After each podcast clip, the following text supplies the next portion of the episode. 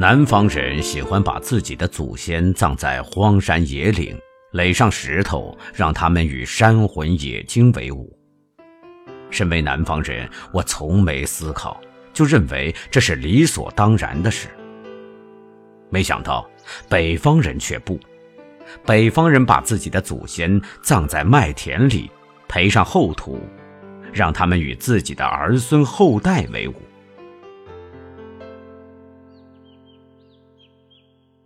从郑州到洛阳，越过车窗，越过一排排迅速后撤的白杨，看着时不时出现的坟堆隆起的麦田中央，随着原上的一切草木生动地向后旋转，我一下子就被打动了，并很快接纳了这种安葬方式。我想，待自己百年过后，也吩咐儿孙把尸骨安葬在自家土地中央。把祖先葬在经常耕耘的土地中间，就像葬在身边一样。高高隆起的坟堆，还像祖先依稀的背影。劳作累了，就一锄头横在坟边，坐下来卷一桶纸烟，再喝几口自酿的米酒，可以沉默，与祖先共同回忆那些逝去的时光。不想沉默的时候。就与祖先唠唠家常。瞧，狗日的麦苗长得多青多肥呀！今年又是个丰收年。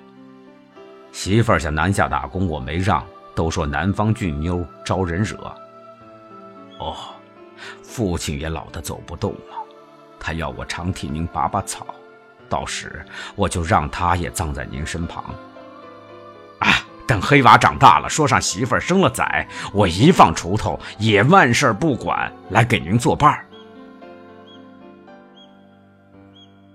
黄昏回家，一手牵着黑娃，一手提着锄头，嘴里噙着一根从坟上拔下的青草。别担心夜里的庄稼，祖先是真正的麦田守望者，会看好这一切的。猫头鹰是祖先的家犬，在残月的夜里，猫头鹰居首坟头，七叫两声，土拨鼠就吓得不敢出来。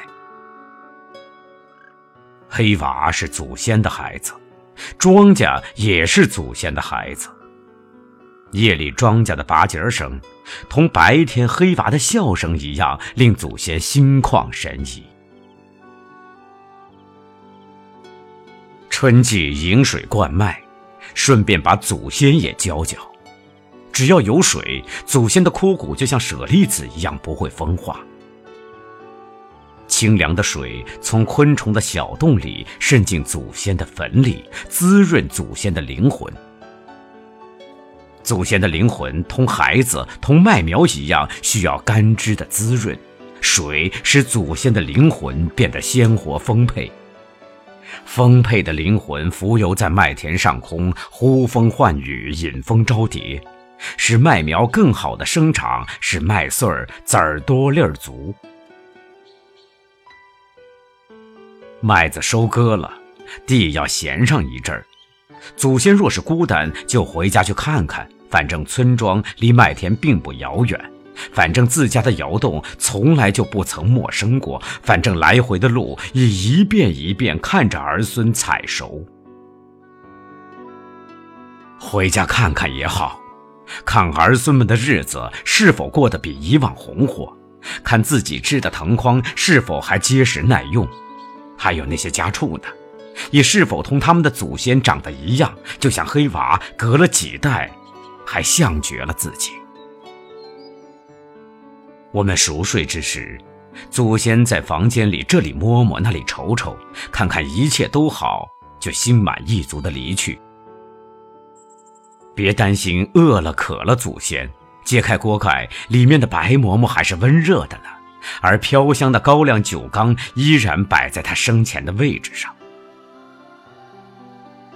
心满意足的祖先觉得做鬼也属多余，就心无牵挂的酣睡过去了。